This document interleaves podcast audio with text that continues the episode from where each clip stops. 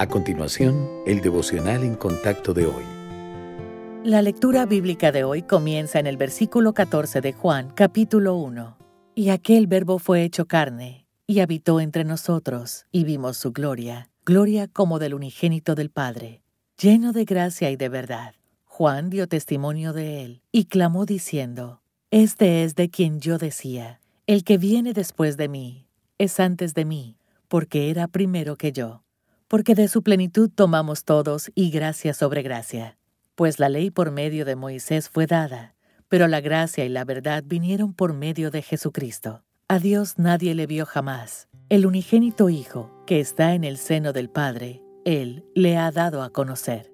Imagínese que recibe un regalo sin ninguna razón en particular. Dentro del paquete hay algo muy especial con avidez lee la tarjeta para descubrir quién podría haber sido tan generoso. Para su sorpresa, se entera de que es alguien con quien usted no ha sido amable y que incluso ha evitado. Entonces, ¿qué hace?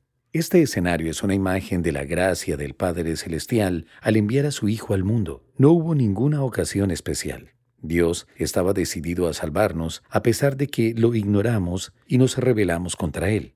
Esto es gracia la bondad del Señor extendida a aquellos que no la merecemos y no tenemos manera de ganárnosla.